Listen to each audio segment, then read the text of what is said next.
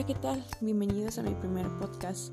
Mi nombre es Jennifer Ivonne Garzón López. Soy del grupo 401 del módulo Hardware y Comunicaciones, en el submódulo Comunicaciones Virtuales, con el tema podcast.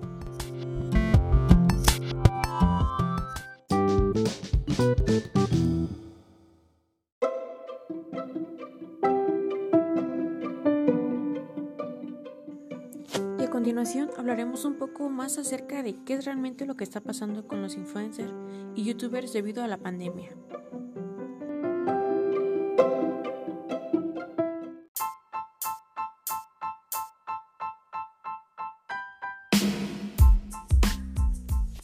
Viajes y eventos cancelados, presupuestos publicitarios congelados y campañas aplazadas o anuladas. La industria de la moda detiene su producción y la actividad comercial se limita por cuestiones sanitarias. En un contexto en el que el futuro es incierto y las preguntas sin respuestas se multiplican. El sector del marketing se resiente como tantos otros en la industria. Y los influencers, confinados en sus casas, se ven obligados a reinventarse y proponer nuevos contenidos al servicio de marcas y de seguidores hambrientos de una vía de escape, motivación e incluso compañía durante las semanas de lucha internacional contra la pandemia.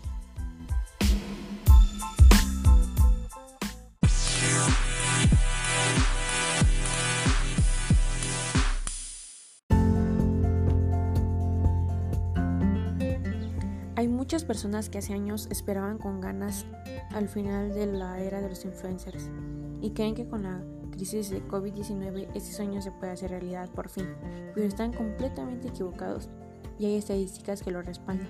Los datos confirman que los influencers están atrayendo una gran cantidad de tráfico en ese momento. Lo que realmente está sucediendo aquí es que ahora es obvio cuáles entre los influencers tienen un propósito y cuáles no.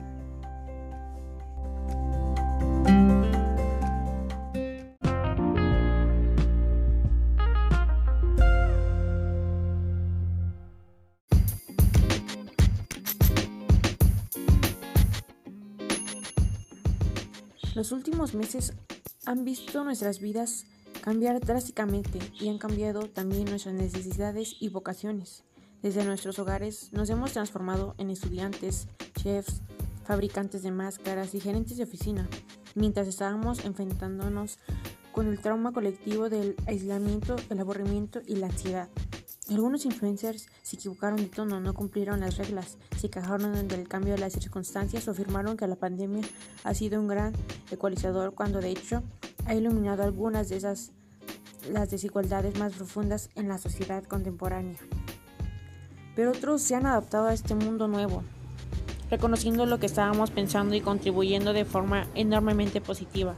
Y estos son los influencers con los que las marcas deberían conectarse, porque los números sugieren que todavía o sea, generan un nivel mucho mayor que las marcas.